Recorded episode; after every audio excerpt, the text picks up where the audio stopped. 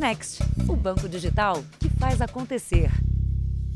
Olá, boa noite. Boa noite. As apreensões de uma droga sintética, o êxtase, cresceram 113% nas estradas brasileiras. Mas os criminosos também têm surpreendido na forma de tentar escapar da fiscalização. Hoje, por exemplo, em São Paulo, foi descoberta uma nova variação de uma das drogas mais consumidas no país. Maconha em gelatina uma novidade para os policiais que encontraram a droga hoje em São Paulo. Isso é uma forma de, de passar pelas fronteiras, de ser, de passar sem ser percebido. Outros entorpecentes também foram apreendidos. Dez homens acabaram presos, sete por envolvimento com o tráfico de drogas. A ação da polícia faz parte da operação Na Medida. Ela foi criada para combater a distribuição de drogas por jovens das classes média e alta. O diferencial é a forma da produção, o detalhamento na produção, a forma de apresentação que aguça a curiosidade de quem adquire para uso e o preço extremamente elevado. Uma dessas drogas sintéticas, que também é fabricada em laboratórios de grandes cidades, como São Paulo, tem sido transportada com mais frequência pelas estradas do país. Este ano houve aumento de apreensões de êxtase nas rodovias federais. De janeiro a agosto de 2021, os policiais encontraram 24.759 comprimidos de êxtase em veículos abordados pela Polícia Rodoviária Federal. É mais que o dobro do volume apreendido no mesmo período do ano passado. Neste ano, o Jornal da Record já mostrou também a apreensão da maconha sintética, chamada de K4, que pode ser até 100 vezes mais potente do que a forma natural. O êxtase é um tipo de estimulante que causa efeitos alucinógenos. A distribuição é mais frequente em festas de música eletrônica, bares e eventos privados. Então, é muito comum que, que os, os colegas dividam entre si o comprimido e aí isso dá a falsa impressão de que ele é fraco, de que não vai causar nenhum mal no organismo inclusive consequências psiquiátricas. E isso não é falado, isso não é divulgado, dando a falsa impressão de que é uma droga recreativa ali para o final de semana. Veja agora outros destaques do dia. Pessoas acima de 60 anos vão receber a terceira dose contra a doença.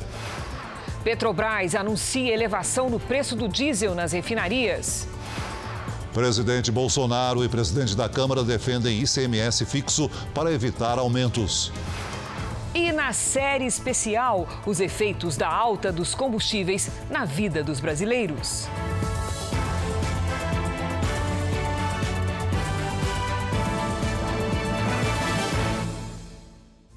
Oferecimento Bradesco. Pague do seu jeito. Curta o futuro agora.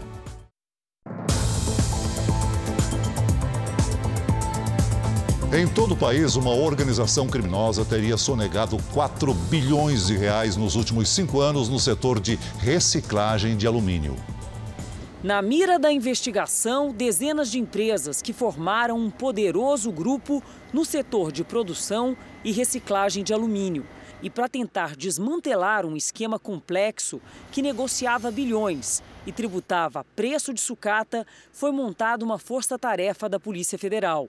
Só hoje, na Operação Blindagem Metálica, foram cumpridos 56 mandados de busca e apreensão em 13 cidades da Grande São Paulo e interior, além de Rio de Janeiro, Paraná, Mato Grosso do Sul, Santa Catarina, Minas Gerais e Distrito Federal. Duas pessoas foram presas porque tentaram destruir provas. O nome blindagem metálica ela vem do fato do grupo empresarial sempre tentar se manter o mais afastado possível da fraude tributária, que é configurada pelo uso de empresas noteiras. Quando o alumínio sucata deixa de ser sucata e passa a ser lingote, é, tarugo ou gotão, ele passa a ser tributado. Segundo a polícia, o esquema funcionava assim. As empresas emitiam notas fiscais fraudulentas, simulavam a compra de alumínio bruto. Com isso, conseguiam um crédito tributário e não pagavam impostos sobre o metal que, na verdade, era processado. O esquema era complexo, envolvia dezenas de empresas, usadas para pagamentos e recibos de notas fiscais. Com os créditos gerados ilicitamente da fraude tributária, eles conseguiam um preço é, mais competitivo no mercado e com isso acabavam criando um monopólio desse setor comercial. Essas mesmas empresas já tinham sido fiscalizadas por sonegação tributária pelos órgãos públicos outras vezes. Mas, ao invés de regularizarem a situação junto ao fisco, aprimoraram o esquema, adquirindo outras empresas que serviam de laranjas. A polícia acredita que só nos últimos cinco anos o valor da sonegação seja de aproximadamente 4 bilhões de reais. Os envolvidos uh, nessa investigação, eles vão poder vir a ser responsabilizados pelos crimes de organização criminosa, sonegação fiscal, falsidade ideológica, uso de documento falso e fraude tributária. Nós conseguimos contato com a defesa de uma das empresas envolvidas no caso. Ela diz que não teve acesso ao inquérito e que os sócios irão colaborar para esclarecer os fatos e que ficará comprovado que tudo se trata de um grande equívoco fiscal. Em Minas Gerais, uma estudante de medicina acusa o namorado de violência doméstica. Vizinhos presenciaram, invadiram, precisaram, perdão, invadir o apartamento dele para resgatar a jovem. O fim do relacionamento possessivo e violento deixou marcas pelo corpo de Gabriela, de 22 anos. A estudante de medicina publicou nas redes sociais que teve de ser resgatada por vizinhos depois de ser agredida. Ele sempre foi muito ciumento, assim. Falo que quando me conhecia, quando me conheceu não valia nada, esse tipo de coisa, sabe? Me rebaixava mesmo, ao pior dos piores. O namorado de Gabriela foi preso, mas liberado logo em seguida, depois de pagar fiança de 5 mil reais. Ele vai responder em liberdade ao processo por crime de lesão corporal, um dos vários praticados contra a mulher e que não param de crescer no Brasil. No ano passado, a cada minuto, a polícia recebeu mais de uma chamada de violência doméstica no país. Em São Paulo, foi sancionada uma lei que obriga o síndico a denunciar esse crime. Um projeto semelhante está em tramitação no Congresso Nacional, mas pelo menos 15 estados e o Distrito Federal já têm uma legislação que facilita a denúncia do agressor em condomínios. A denúncia ela permite a responsabilização desse agressor, né? Permite que a polícia solicite as medidas protetivas de urgência, que vai determinar ali diversas obrigações em relação a esse agressor. Ela vai encaminhar essa mulher para órgãos especializados no atendimento, no acompanhamento psicossocial, para que essa mulher se fortaleça e realmente consiga romper com aquela relação abusiva. Os idosos acima de 60 anos também vão receber um reforço da vacina contra a Covid-19. Segundo o Ministério da Saúde, a aplicação da terceira dose neste grupo deve começar ainda esse mês. Jairene já está com a imunização completa. Primeira, segunda e agora a dose de reforço. Nós que somos, vamos dizer, é, temos a imunidade muito baixa, precisamos realmente prevenir, né? E o melhor meio de prevenção é a vacina. Em todo o Brasil, mais de 600 mil idosos já receberam a terceira dose da vacina contra a Covid-19. E esse público agora vai ser ampliado.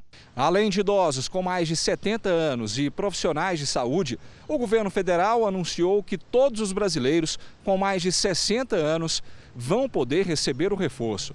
As doses extras devem ser distribuídas aos estados até o fim do mês. O anúncio foi feito pelo ministro da Saúde, Marcelo Queiroga, direto de Nova York, onde ele cumpre isolamento depois de se infectar pelo vírus. Agora, o Ministério da Saúde vai atender aqueles com mais de 60 anos. São cerca de 7 milhões de brasileiros nessa condição. Então, vamos em frente, todos contra o coronavírus. Essa foi a terceira vez que o Gabriel trouxe a avó que tem 83 anos para se vacinar. E em todas as vezes, a emoção é a mesma. Estou muito feliz, né? Porque é um jeito de proteger a vacina, né? Então vamos aos números de hoje da pandemia. Segundo o Ministério da Saúde, o país tem mais de 21 milhões 381 mil casos da Covid-19. São mais de 595 mil mortos.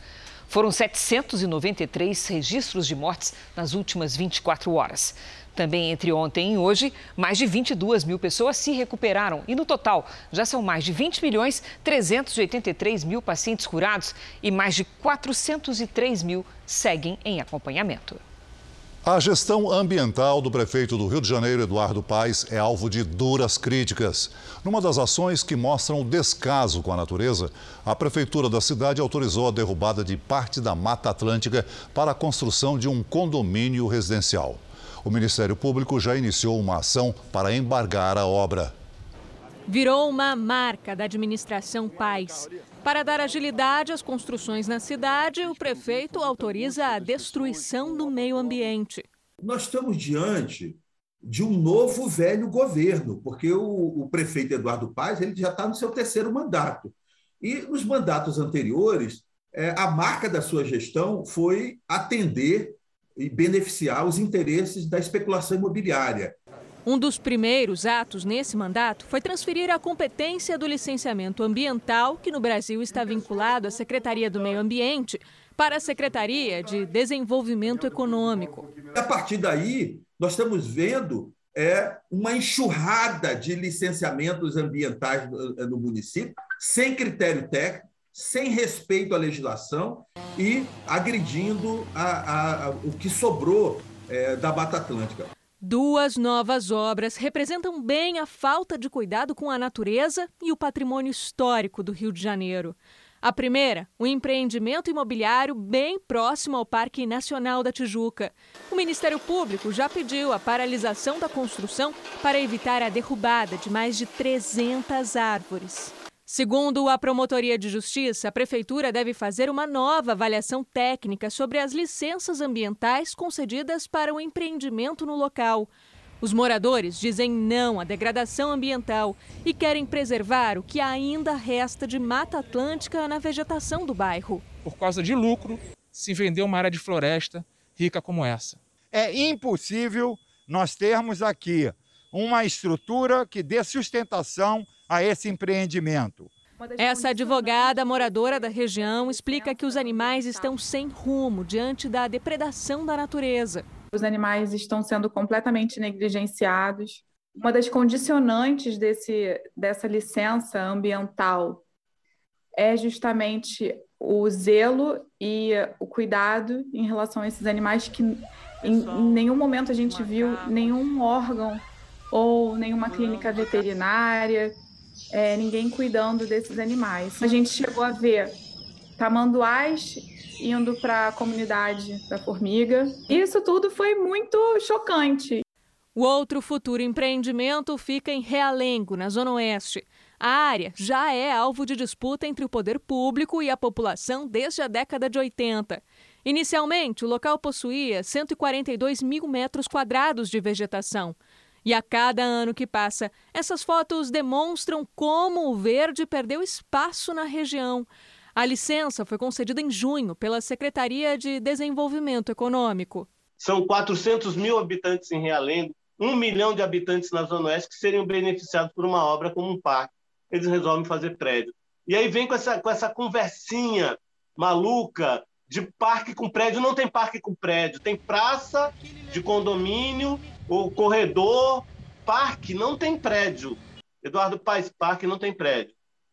O prefeito Eduardo Paes quer ceder a parte da área para a iniciativa privada construir edifícios de até 12 andares. Essa áreazinha verde aqui que você está vendo é o que a gente está lutando. O resto tudo aqui em volta é um mar de cimento. Né? Isso equivale aqui eu, eu posso dizer para você que não é nem 5% da área de realengo. E eles têm ciência disso, mas parece que o Paz não está nem aí. Ele quer atropelar a, a, a decisão e a, a, da maioria dos moradores. Com o verde perdendo espaço, os moradores de Realengo já sentem o impacto da falta de qualidade de vida. Não queremos prédio nenhum aqui. Infelizmente, vamos fazer esses prédios em outro lugar, por favor. O desrespeito do prefeito com o patrimônio histórico do Rio já foi denunciado pelo jornalismo da Record TV. Eduardo Paes, em sua primeira passagem pela prefeitura, autorizou a construção de um edifício bem próximo à Lagoa Rodrigo de Freitas, a área que era tombada na cidade. O dono do empreendimento era um amigo do atual prefeito e doador da campanha dele. O edifício de luxo, que só pôde ser construído com autorização da prefeitura, tinha um proprietário ilustre, o pai de Eduardo Paes, o advogado Valmar Paes, que morreu em junho por complicações da Covid-19. O homem à frente do empreendimento foi Rogério Schor. Na época, graças ao bom relacionamento que mantinha com Eduardo Paes, a construtora dele participou da revitalização do porto do Rio de Janeiro e de áreas do centro da cidade.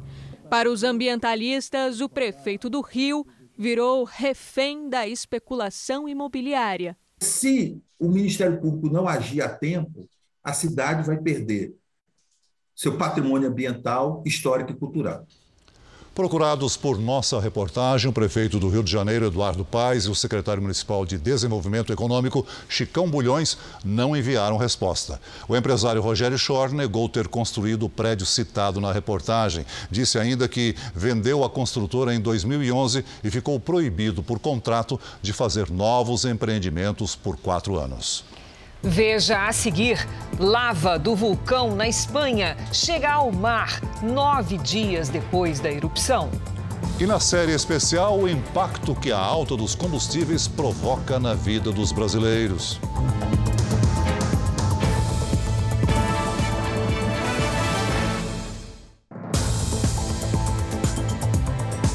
O presidente Bolsonaro e o presidente da Câmara, Arthur Lira, defenderam uma proposta que fixa o ICMS dos combustíveis em todo o país. Seria uma maneira de diminuir o peso dos combustíveis na inflação.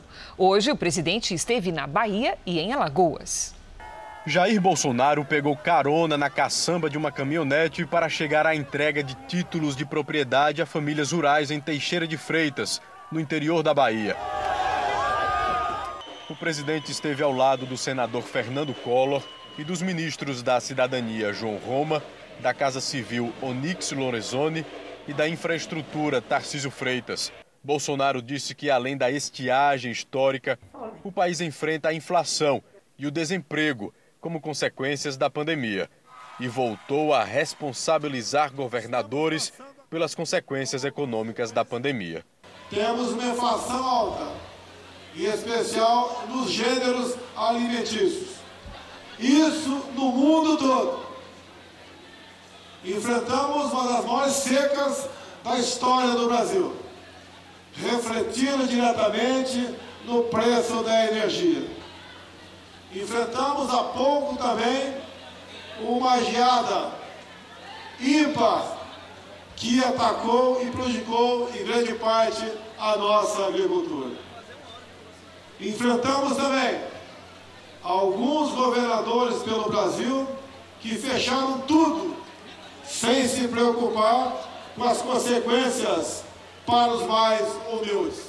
O segundo compromisso de Bolsonaro nesta terça-feira foi aqui em Alagoas para a entrega de 400 unidades habitacionais em Teutônio Vilela, no interior do estado. Uma obra financiada pelo Ministério do Desenvolvimento Regional. Acompanhado do presidente da Câmara, Arthur Lira, o presidente entregou as chaves das casas para os moradores. Lira foi o primeiro a defender a criação de um imposto fixo dos combustíveis para tentar frear a alta nos preços. Os governadores têm que se sensibilizar. E o Congresso Nacional vai debater um projeto que trata do imposto do ICMS ad rem, para que ele tenha um valor fixo, que ele não fique vulnerável aos aumentos do dólar, porque esse a gente não controla, para que eles não fiquem vulneráveis aos aumentos do petróleo, porque esse a gente não controla. Jair Bolsonaro apoiou o projeto. Fiquei muito feliz em ouvir dele que a Câmara deve colocar em votação nessa semana a questão dos impostos estaduais. A aprovação desse projeto que visa cumprir um dispositivo constitucional onde o ICMS deve ter um valor fixo no Brasil. Não pode, cada vez que reajusta o preço do combustível, por força de lei, lei da paridade, que leva em conta o preço do barril de petróleo fora do Brasil e o preço do dólar aqui dentro, também majorar o imposto estadual como se tivesse também ele vinculado à lei da paridade. Isso dará mais tranquilidade, dará mais, uma maneira a mais de nós termos realmente saber de como será o preço de combustível cada vez que varia para mais ou para menos lá fora.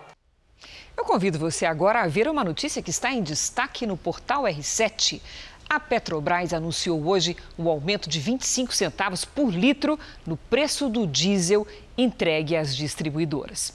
Segundo a companhia, o aumento de quase 9% acontece por causa da valorização do petróleo no mercado internacional e também por causa da alta do dólar em comparação à moeda brasileira.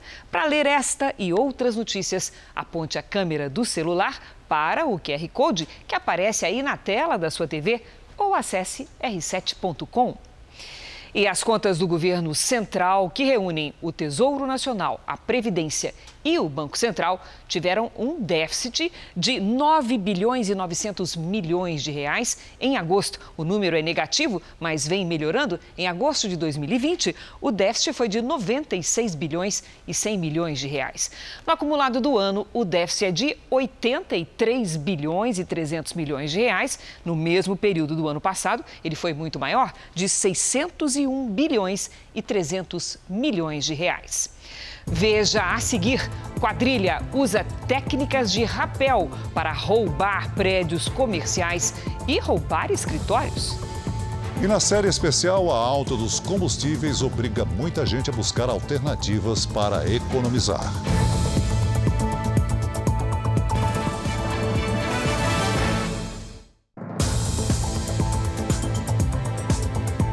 Em São Paulo, um casal foi sequestrado, mantido no cativeiro por cinco horas e obrigado a realizar transferências de cerca de 20 mil reais via Pix. Para combater esse crime cada vez mais comum, o Banco Central divulgou há pouco que instituições financeiras poderão bloquear o dinheiro de transações suspeitas por 72 horas. Um casal ficou cinco horas nas mãos de uma quadrilha. A abordagem aconteceu no começo da noite em um bairro nobre que concentra bares e restaurantes aqui na capital paulista. As vítimas estavam no carro quando foram sequestradas por um grupo a pé. O casal foi levado para um cativeiro e, durante o tempo em que esteve com a quadrilha, foi obrigado a fazer diversas transações bancárias. O meio de pagamento escolhido foi o Pix, um jeito fácil e instantâneo de receber o dinheiro. Resultado: um prejuízo de cerca de 20 mil reais. O casal foi liberado no começo da madrugada e denunciou o crime. A polícia então identificou a placa do carro usado pelos criminosos e rastreou o veículo. Os suspeitos foram presos em Embu das Artes, na Grande São Paulo. O crime é cada vez mais comum e esse flagrante foi feito durante o dia. O morador acompanhou toda a ação da dupla de criminosos pela sacada. Um homem rende a vítima com uma arma. O comparsa está com um telefone em mãos, parece pedir informações e digita no aparelho. Por sorte, eles não conseguiram fazer as transferências e fugiram na sequência. Hoje, em uma operação da Polícia Civil contra roubos e furtos, mais de 300 pessoas foram detidas, 1.600 celulares e 150 mil reais apreendidos. O delegado chama a atenção para a dificuldade em combater esta prática. A polícia sempre precisa de ajuda de todos, inclusive do sistema bancário. Nós precisamos sentar, isso já está acontecendo, para discutir quais as formas para que a gente possa combater esse crime de forma de igual para igual, porque virou uma, uma, um grande atrativo, dinheiro muito fácil, muito rápido a partir da semana que vem, as transferências via Pix vão ser limitadas a mil reais entre 8 da noite e as 6 da manhã.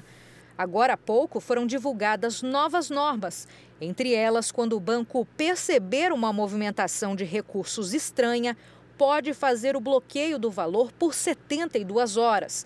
A regra passa a valer em 16 de novembro. No Paraná, uma quadrilha especializada em assaltos a prédios comerciais usava técnicas de rapel para entrar nos edifícios. As câmeras de segurança mostram o assaltante rastejando pelo chão para fugir do alcance do sensor de presença dos alarmes. Esse outro usa uma lanterna para se guiar na escuridão. Neste caso, o criminoso arranca a câmera. Eles fazem parte de uma quadrilha presa hoje pela Polícia Civil do Paraná. Segundo as investigações, todos eram especialistas em assaltar prédios comerciais. Chama atenção a forma como o grupo entrava nos prédios. Eles escalavam pelo lado de fora, usando técnicas de rapel.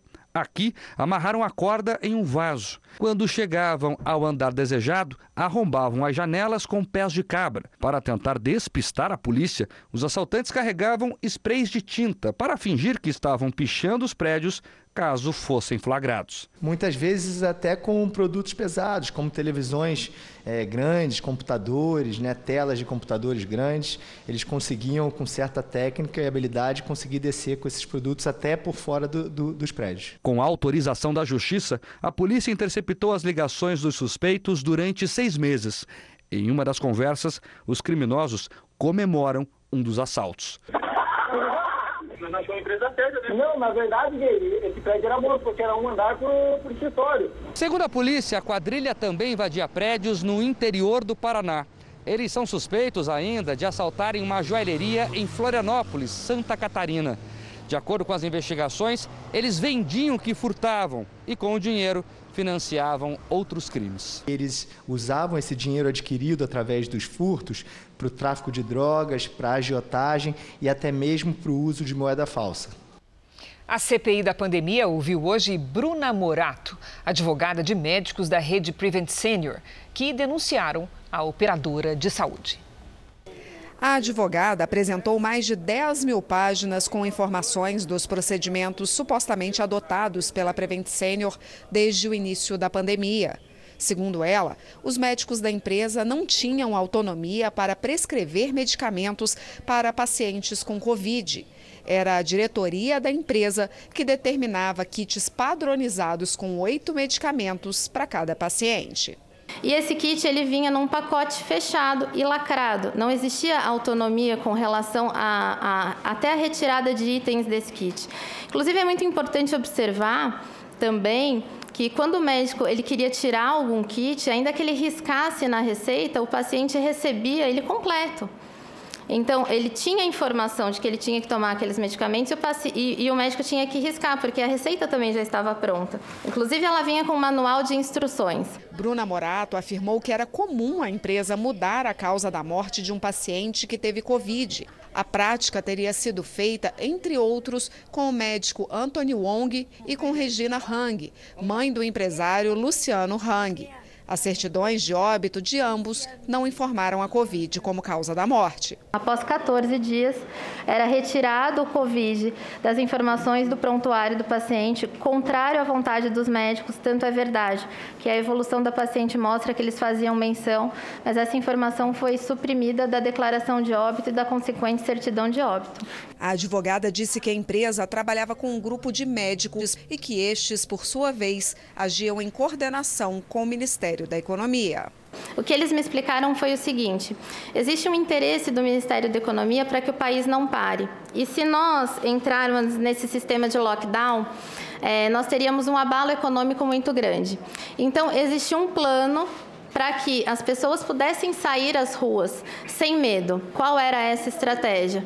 Através do aconselhamento de médicos, que eles falavam era de um ide é, alinhamento ideológico. Tá. A economia não podia parar e o que eles tinham que fazer era isso: conceder esperança para que as pessoas saíssem às ruas. E essa esperança tinha um nome: hidroxicloroquina. A advogada disse ainda que médicos denunciaram que um prédio da Prevent Senior no bairro Vila Olímpia, em São Paulo, foi transformado em hospital sem ter condições de receber pacientes. O prédio não teria, por exemplo, elevador para transportar doentes em macas. A CPI aprovou requerimento que pede que os conselhos federal e regional de medicina sejam investigados pela Polícia Federal por possível omissão nas denúncias que recebeu contra a Prevent Senior. A advogada contou que o escritório dela em São Paulo foi invadido depois que as denúncias contra a operadora vieram à tona. Eles entraram na minha sala, eles levaram um iPad, um computador, apesar de terem outros, outras máquinas e outros computadores, escolheram esses porque tinham senha. É, tem sido divulgado na imprensa que levaram provas, levaram o dossiê, roubaram o dossiê. Isso nunca aconteceu. Essas provas nunca estiveram no meu escritório. É, mas geraram sim intimidação. Então, isso... Amanhã a CPI vai ouvir o empresário Luciano Hang. A Prevent Senior nega as acusações que chama de mentirosas e levadas anonimamente à CPI. Afirma ainda que a advogada Bruna Morato tentou fechar um acordo para não levar o caso à comissão e que o depoimento dela tem como base mensagens truncadas ou editadas e vazadas à imprensa. A empresa também estranha o fato da advogada manter no anonimato os supostos médicos autores da acusação. E diz ainda que não teve acesso aos autos da CPI para fazer a sua ampla defesa. Entramos em contato com o Ministério da Economia, mas não tivemos retorno. O corregedor-geral do Conselho Nacional do Ministério Público, Rinaldo Reis, defendeu a demissão dos 11 procuradores da Força-Tarefa da Operação Lava Jato no Rio de Janeiro. O motivo é que eles teriam divulgado detalhes sigilosos de um processo que envolve os ex-senadores Romero Jucá e Edson Lobão. O julgamento foi interrompido depois que o conselheiro Silvio Amorim pediu mais tempo para analisar o caso. A defesa dos procuradores diz que não houve vazamento de informações sigilosas. Terça-feira de contrastes no clima. Choveu em Porto Alegre, já Cuiabá e Teresina registraram calorão e tempo seco. Vamos ver como é que vai ficar essa quarta-feira com a Lidiane Sayuri. Boa noite, Lid. Como é que vai ser? Oi, Cris. Boa noite para você, para o Celso, para quem nos acompanha. Olha, tem mudança chegando no Sudeste. No Sul, foi uma frente fria que provocou a chuva. Nas próximas horas, essa frente avança e vira o tempo. De Santa Catarina até o leste de São Paulo, a chuva pode vir com trovoadas, granizo e ventanias de 70 km por hora. Nos estados do norte, chove em pontos isolados, mas onde chover, pode ser forte. Já no litoral do Nordeste, a chuva é um pouco mais fraca. De Goiás até o Rio Grande do Norte, tempo firme. Em Florianópolis, máxima de 24 graus. No Rio de Janeiro e em São Luís, faz 32. 36 é a máxima prevista para Goiânia. Em Manaus, até 34. Em São Paulo, tempo abafado, com possibilidade de temporais e 30 graus, depois refresca um pouco. Em Porto Alegre, chove e faz 22. Em Natal, 29. Em BH, pode chover forte, mas não com a intensidade de segunda-feira. Máxima de 28. Tempo Delivery. Vamos atender os pedidos do Isaac da família Mendes de Curitiba, no Paraná, Lid. É pra já, Celso. Vamos lá. Ó, Isaac, Carlos e família Mendes. Seguinte, muito frio eu não digo, mas vai esfriar em relação aos últimos dias. Nesta quarta, o sol aparece entre muitas nuvens e pode chover a qualquer hora. Máxima de 24 graus. Na quinta, tempo cinzento com chance de garoa de manhã e à noite. Faz até 20. E na sexta-feira, o sol volta, tímido e tem previsão de chuva a qualquer hora com 21 graus. Vamos atender o pedido da Aline de Franca, interior de São Paulo. Vamos lá, Aline. Os dias seguem bem quentes por aí. Nesta quarta, a chance de pancadas de chuva à tarde. Máxima de 31 graus. Na quinta-feira, faz até 29 sem chuva. E na sexta, pancadas de chuva à tarde e à noite. Máxima de 33. Participe também do Tempo Delivery pelas redes sociais. Basta mandar a sua mensagem com a hashtag você no JR.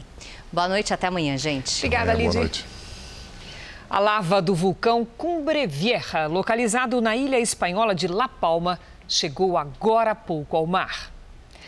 Toda a área precisou ser esvaziada pelas autoridades. Segundo especialistas, a velocidade da lava aumentou e chegou rapidamente ao encontro com o mar. A chegada do magma ao oceano pode gerar a liberação de gases tóxicos ao ser humano. A Espanha declarou zona de desastre e já anunciou um pacote equivalente a 66 milhões de reais para ajudar pessoas e regiões afetadas. A saída do Reino Unido da União Europeia já causa transtornos aos britânicos. A crise da gasolina é um deles. Hoje, o primeiro-ministro Boris Johnson garantiu que os postos voltaram a receber combustíveis e dezenas de militares estão ajudando na distribuição. Filas imensas para abastecer os carros. Essa tem sido a cena mais comum pelas ruas do Reino Unido. Quem encontra precisa lidar com um aumento nos preços. A situação tem deixado a população irritada. Um morador de Londres foi filmado com uma faca na mão, ameaçando o um motorista por supostamente ter furado a fila. Enquanto Johnson alega que o medo de ficar sem combustível levou a uma demanda sem precedentes, críticos atribuem a crise à saída do Reino Unido da União Europeia, que tornou mais difícil a entrada de caminhoneiros no país. A fuga de motoristas levou o governo a oferecer mais de 5 mil vistos de trabalho temporários a estrangeiros, bem abaixo dos 100 mil caminhoneiros necessários para normalizar a crise de abastecimento. O Comando Militar dos Estados Unidos depois hoje no Senado americano e contradisse o presidente Biden sobre a retirada do Afeganistão. O presidente Biden disse várias vezes ao longo do tempo que nunca recebeu recomendação para manter soldados no Afeganistão. Os militares, por sua vez, afirmaram ter recomendado a permanência de pelo menos 2.500 soldados no país. O secretário de Defesa, Lloyd Austin, reconheceu erros e afirmou ter ficado surpreso com a falta de combatividade do exército afegão contra o Talibã. O presidente enfrenta duras críticas pelo modo como os Estados Unidos se retiraram do país. Em Pernambuco, um decreto do governador, na prática, impede fiéis que frequentarem cerimônias religiosas. Serão exigidos comprovantes de vacinação ou testes de Covid. Missas e cultos devem acontecer com restrições de horários e capacidade. Não se levou em consideração que ainda não existem vacinas para todos, nem que os limites de horário acabam atrapalhando o atendimento a um número maior de pessoas. Especialistas ouvidos pelo Jornal da Record consideram o decreto inconstitucional. O decreto é válido para todos os municípios do estado de Pernambuco e foi publicado no Diário Oficial em edição extra. De acordo com a nova regra, as celebrações religiosas com mais de 300 pessoas devem observar os limites de capacidade do ambiente e o número máximo de pessoas. Também deve ser exigida a apresentação de comprovantes do esquema vacinal completo e ou resultados negativos de testes para a Covid-19. O decreto do governo estadual também limita o horário dos cultos e eventos, que podem ser realizados entre as 5 e a 1 da manhã eventual restrição teria que ser fundamentada na necessidade, durante um certo tempo e com fundamento em lei e não em decreto. Com isso, as pessoas acabam se, é, tendo uma violação à sua liberdade de culto. Por quê? Porque nem todos se vacinaram. Não há vacina para todos, o cronograma de vacinação não alcançou a todos. Para essa jurista, o decreto contraria a Constituição ao meu entender, neste momento, uma regra que venha apenas a limitar o acesso aos cultos religiosos, ela estaria ferindo não só a ética, a moral, mas a legalidade, porque estaria batendo de frente com a nossa lei maior chamada Constituição Federal. Em nota, a União Nacional das Igrejas e Pastores Evangélicos, Uni-Igrejas, diz que a determinação que exige comprovação vacinal ou resultado negativo é inconstitucional e que, para possibilitar um número menor de pessoas por culto, os horários não poderiam ser restringidos. A instituição classifica a medida como contraditória e opressora, tanto ao cidadão religioso quanto às organizações religiosas. Partir do momento que coloca essa exigência, termina impedindo as pessoas de ir à igreja. E a igreja está aberta. Nós precisamos que as pessoas tenham acesso, porque a igreja produz, ela vai trazer para as pessoas o socorro espiritual, ela vai trazer para as pessoas que estão aflitas, desesperadas, a saída do problema. Nas ruas, a população questiona o rigor direcionado às igrejas. Em nenhum lugar do mundo, templos religiosos exigem dos fiéis testes ou comprovantes de vacinação. Se está dirigindo na igreja, tem que dirigir também no ônibus. Na igreja é necessário que as pessoas utilizem a máscara. No ônibus a gente vê muitas pessoas sem máscara. Isso é, isso é que é uma arbitrariedade. Você cobrar das igrejas e não cobrar no seu próprio sistema, onde você tem como fazer. O decreto entrou em vigor essa semana, mas ainda precisa ser regulamentado através de uma portaria da Secretaria Estadual de Saúde. Políticos e líderes religiosos reforçam que as igrejas cumprem todos os protocolos sanitários necessários para realizar as celebrações em segurança. Entendemos que essa, isso tira o direito de ir e vir das pessoas. E aquelas que não foram vacinadas? E pastores que ainda não foram vacinados, não vão poder celebrar? É uma notícia que foi muito mal recebida pelos cristãos. E quando eu falo cristãos, eu falo de evangélicos, eu falo de católicos, eu falo de todos que professam a fé e que frequentam os cultos religiosos aqui no estado. Nós entendemos que a igreja é um lugar sagrado, é um lugar onde nós estamos ali para adorar a Deus, onde o Estado não deve interferir ali dentro. Vamos agora com a opinião do Augusto Nunes. Boa noite, Augusto. Boa noite, Cris. Boa noite, Celso. Boa noite a você que nos acompanha. Cabe a todo governante providenciar vacinas suficientes para imunizar todos os governados. Ponto. Obrigar alguém a vacinar-se é abuso de poder. Exigir o chamado passaporte sanitário é um abuso de poder que afronta o direito de ir e vir. Aplicar especificamente essa proibição abusiva a frequentadores de cerimônias em templos é tudo isso e mais um pouco. É uma violência contra a liberdade religiosa. Nesta segunda-feira, o governador de Pernambuco, Paulo Câmara, conseguiu cometer todos esses delitos com um único decreto. A Organização Mundial de Saúde informou nesta mesma segunda-feira que considera dispensável o passaporte sanitário. Mas o governador pernambucano decretou que só terão acesso a missas e cultos os fiéis completamente vacinados ou que apresentarem um teste de Covid com resultado negativo. Uma pergunta: a exigência será estendida a casas de show e estádios de futebol? Mas as multidões que se aglomeram no transporte público terão de exibir o passaporte? Como nada disso vai acontecer, é evidente que o decreto não passa de outro caso exemplar de arbitrariedade ineficaz. Vamos ver agora como está o andamento da vacinação em todo o país. Somadas as aplicações da primeira, segunda e terceira doses, 1 milhão 322 mil pessoas receberam a vacina contra o coronavírus nas últimas 24 horas. E hoje, o Brasil tem mais de 145 milhões 442 mil pessoas vacinadas com a primeira dose e 88 milhões 790 mil pessoas completaram a imunização. Em Minas Gerais, 14 milhões 676 mil pessoas já tomaram pelo menos a primeira dose contra a Covid-19, o que corresponde a 68,54% do estado. No Rio Grande do Sul, 70,84% dos moradores começaram a imunização. São 8 milhões 122 mil pessoas. No Rio Grande do Norte, são 2 milhões 359 mil pessoas vacinadas, o que representa 66,27% do estado. No portal r7.com você pode acompanhar a situação de todos os estados no mapa interativo. A reforma eleitoral foi promulgada hoje pelo Congresso. Quem dá mais detalhes para a gente de Brasília é o repórter Tiago Nolasco. Boa noite, Tiago. As novas regras passam a valer a partir de quando? Já começam a valer a partir das eleições do ano que vem, Celso. Boa noite para você, para Cris e para todos. Uma das alterações é que até 2030 os votos em negros e mulheres terão peso 2 na distribuição do fundo partidário eleitoral. A proposta também escreve na Constituição que deputado federal, estadual e distrital, além de vereadores que saírem do partido pelo qual foram eleitos, só não perderão mandato se houver acordo com a legenda. Já as coligações partidárias continuam proibidas, porque não foram aprovadas pelo Senado.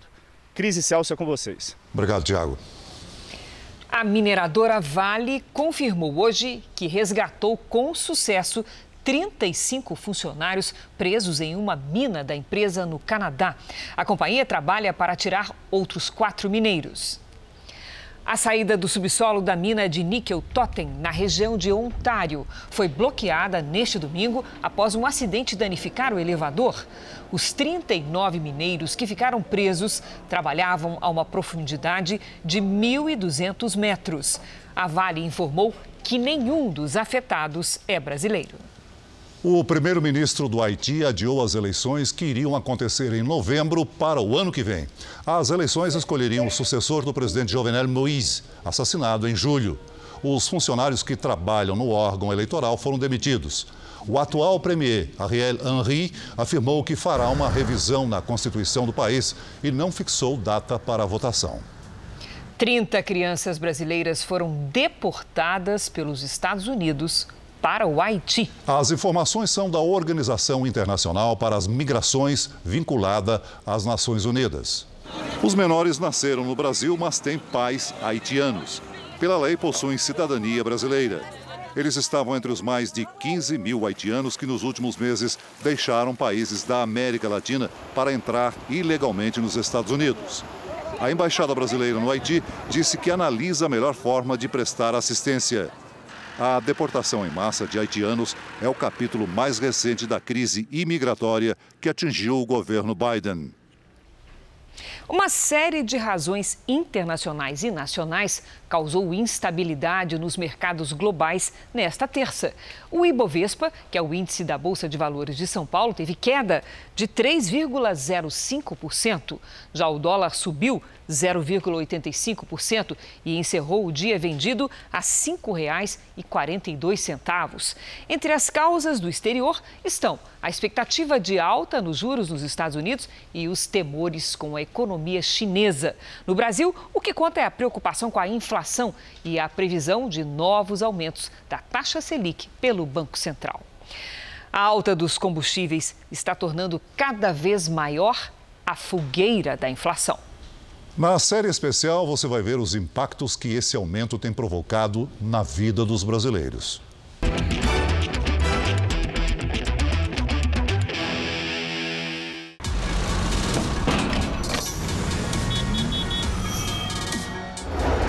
Achando caríssimo. Tá muito difícil, tá inacreditavelmente caro. Um horror, toda semana sobe. Semana passada estava um preço, começo da semana já aumentou. Mais de 100 milhões de veículos circulam todos os dias pelo país. São carros, caminhões, ônibus e motocicletas usados por quem faz transporte de mercadorias ou segue a rotina do dia a dia para ir ao trabalho ou outro compromisso. É o combustível que alimenta esse vai e vem. Por isso, os constantes reajustes não afetam só o bolso dos motoristas, não. Eles influenciam toda a rotina dos brasileiros só uso o extremamente necessário. Só lugares muito longe que eu vou de carro. Essa não é uma opção para o Leandro. É que no trabalho como corretor de seguros, ele usa o carro o dia todo. Eu tinha aquele carro, é um carro, é, um, pouco, um carro grande, um carro que tem um consumo acima da média. Eu tinha um custo mensal aí de mil reais por mês. Eu estava circulando com aquele carro sem o ar-condicionado ligado, quando eu tinha que fazer algum trajeto próximo, eu ia a pé para evitar gasto de gasolina, mas chega um momento que fica inviável. Com os gastos pesando no bolso, o carro ficou parado na garagem. A solução foi comprar um mais barato e já isento de PVA.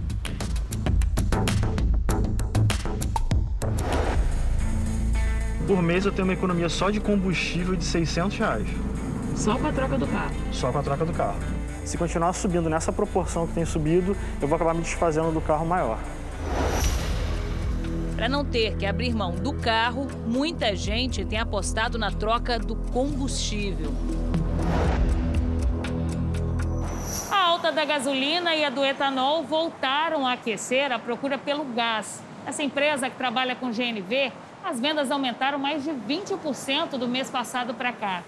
Para se ter uma ideia, só agora 12 carros estão passando pela instalação do kit e ainda tem mais clientes agendados ao longo do dia. Saiu, começou a falar, aumentou a gasolina, aumentou a gasolina, dia seguinte a loja enche. A ponto de ter que agendar às vezes a instalação. Os motoristas de aplicativo são os que mais procuram pelo serviço. Não está valendo a pena andar com o carro no, no líquido, no combustível líquido. Por isso, eu vou botar o gás. Só esse ano, o valor do combustível foi reajustado nove vezes no Brasil. O Piauí teve o preço médio mais caro cobrado no país em setembro, seguido do Rio de Janeiro, Acre, Goiás e do Distrito Federal. Os aumentos sucessivos também atingiram o gás, o etanol e o diesel. A questão do imposto pesa no preço dos combustíveis, mas ele não variou recentemente, não houve mudança no imposto. Então, os movimentos que a gente vê nos combustíveis têm mais a ver com crise hídrica, aumento da demanda internacional, desvalorizações da nossa moeda frente ao dólar e também aumento do preço do barril do petróleo.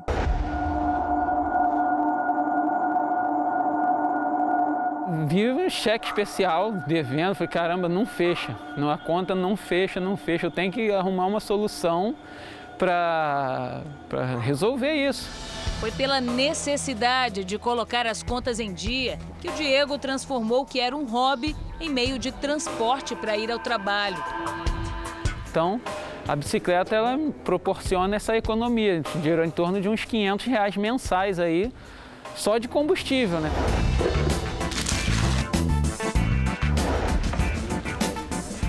Diego, hoje você leva mais tempo para chegar ao trabalho? Não, acaba sendo o mesmo, porque eu não pego mais engarrafamento.